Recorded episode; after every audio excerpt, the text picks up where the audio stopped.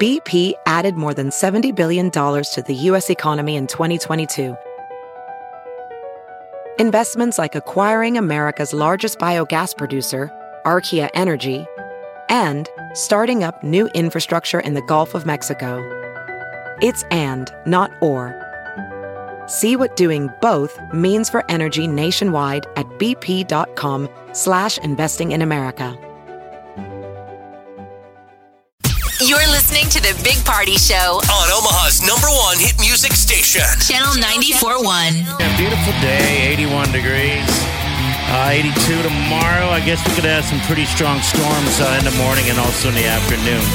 Uh, spotty, I've had in the morning, better yet. All right. Epstein's in the news still. Have they figured anything out yet? So the two Jeffrey- staffers. Jeffrey Epstein, the billionaire yeah, who killed was himself. wanted for multiple charges of of um, Child. Uh, what would it be? Trafficking. child rape Assault. I over the mean, years, with tons of financial connections to Yeah. rich people around the world, murdered in a cell, or was it a suicide?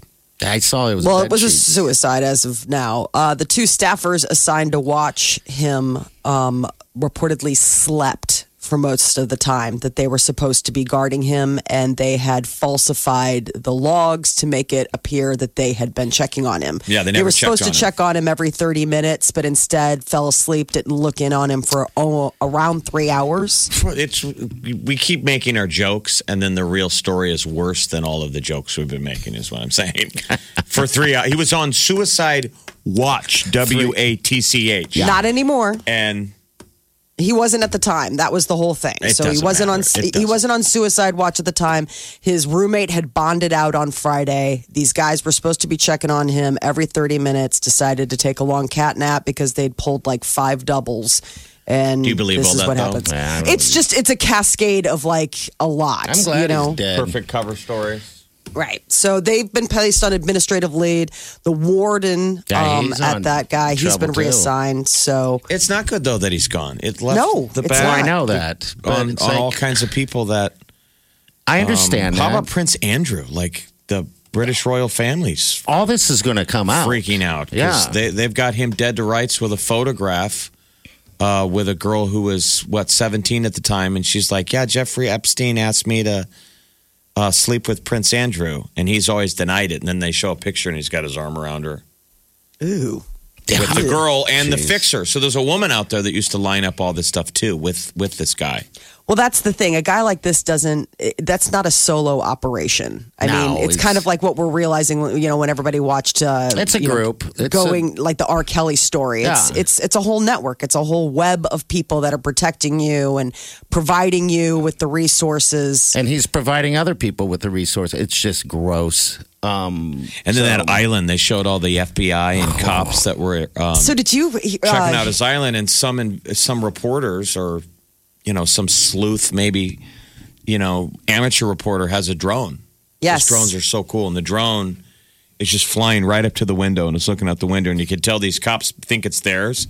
And then they realize it's not. They're like, wait a minute. so they just start throwing up cardboard. They're doing everything they can to block the windows. so apparently geez. there's a Oh, Wow. Mm-hmm. room in that in that compound that nobody was ever allowed in and it's got this uh, like safe that is indestructible uh, that only he could open. Oh, no, And so that's that's one of the weird. things that I know, isn't that weird? Like you're like what's in the safe? but who's? It's a race to get it before anybody else. They have gets the it. safe. They've got it. It's just everyone who's like, they're like, we didn't know what was in that room. That was always the off limits room. Okay. And so the authorities are like, well, there's a safe in that room. People are like, that's news to us. We were never allowed in there. And apparently, the only way to get it open, Jeffrey Epstein had. Now, I don't know if that means it's a biometric thing, you know? Like, he's such a rich dude. He could Yeah. have the weirdest safe in the world. That I haven't made. On, Yeah. You know, just So- for his fingers or I, I don't know. Lord knows. He apparently also had places in France and a bunch of other countries. So that's the other thing. It's like he could have stuff sprinkled at Well, we'll different never compounds know. all over. No, so I'm sure the powers that be were like, look, just Lose make it." him stop breathing. We'll clean up that mess. That mess is a smaller mess. Bill Clinton's like, I'll kill him myself. That's better than what will happen if he lives. It's like drop the safe in the ocean. You know, it's jeez. Just so odd. Uh, Stanford is number one, Nebraska number two in the preseason coaches volleyball rankings. Look they were at released that. yesterday. And good news for Creighton. Creighton's ranked 18. Good. So uh, the two teams, Nebraska and Stanford, are going to meet September 18th in Lincoln. But So two they'll be great back. coaches. So John Cook's like just an amazing uh, Husker volleyball coach, Yeah, and he's then there that twenty that, years. or that uh, something? Kirsten Bernthal yeah. uh, is At amazing. Creighton? We love her. I mean, Yes. they used to be. Creighton was like a doormat for a while for Nebraska. Now they completely compete head to head, and Creighton gives Nebraska a nod. They say we we got good Because of them. because of them. It was like, you know, living up to your bigger sister. Yeah. Uh, and the Huskers are busy practicing for their football season opener. Nebraska's going to host South Alabama August 31st. So it's creeping up quickly. They just keep getting so many players. I mean, that are coming over I know. I can't every day. wait. There's like another story. I hope the hype is real. well, I A young team of, of That's- kids that are just going to get better year by year. So, regardless of how good we are this year, whatever happens this year, technically another rebuilding year. Yep. God, next year, No, I the know. year after. I know. I get giddy thinking. They about just it. got some um, JUCO transfer that showed up for practice for the first time Monday because he had to get up to speed on grades. He's one of these like last chance U transfers. Okay. Everybody on the team said that's the biggest football player I've ever seen. It's a linebacker. He's Oh, my like over gosh. 300 pounds. He's like He's just a seven- wall. yeah.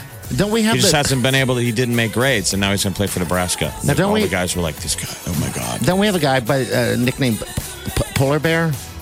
Some polar bear." giant, giant boy, man. Yeah, we had a kid who boy. had a uh, Jeez. wrestling scholarship. He was like one of the number one wrestling prospects what in the it was. country.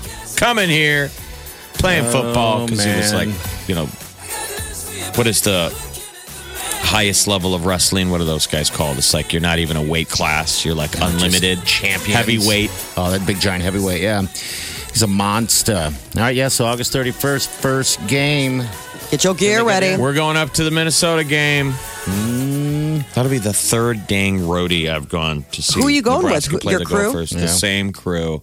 It'll That'll be be we, fun. we saw the well the last time we were there was the lowest the husker program has ever been that's the one where they said bill moose was like i'm firing riley That's right. Within two years ago. Yeah. when they said riley showed up and he said all the husker players were wearing like different colored socks and stuff on it the was sidelines. just not a team. but that that that But Moos- Riley was not all. Moose was like, he's gone. I mean, that was That's that, it. that write up in the World Herald. They said that that drove Moose crazy. I mean, he came in here clearly he was probably going to fire Riley anyway, but he had said when he showed up and saw the players wearing different socks, Yeah, he she's should. like, this coach doesn't care. no, he doesn't care. It's not a Like team. the, tho- team don't. He's care. a It's details like, guy, uh, Moose, and he was like, that's you know that doesn't fly. When you is see that? that we're watching that Hard Knocks now, it's those little details It is. that matter that these championship coaches always yell at these players about. Boy, Hard Knocks is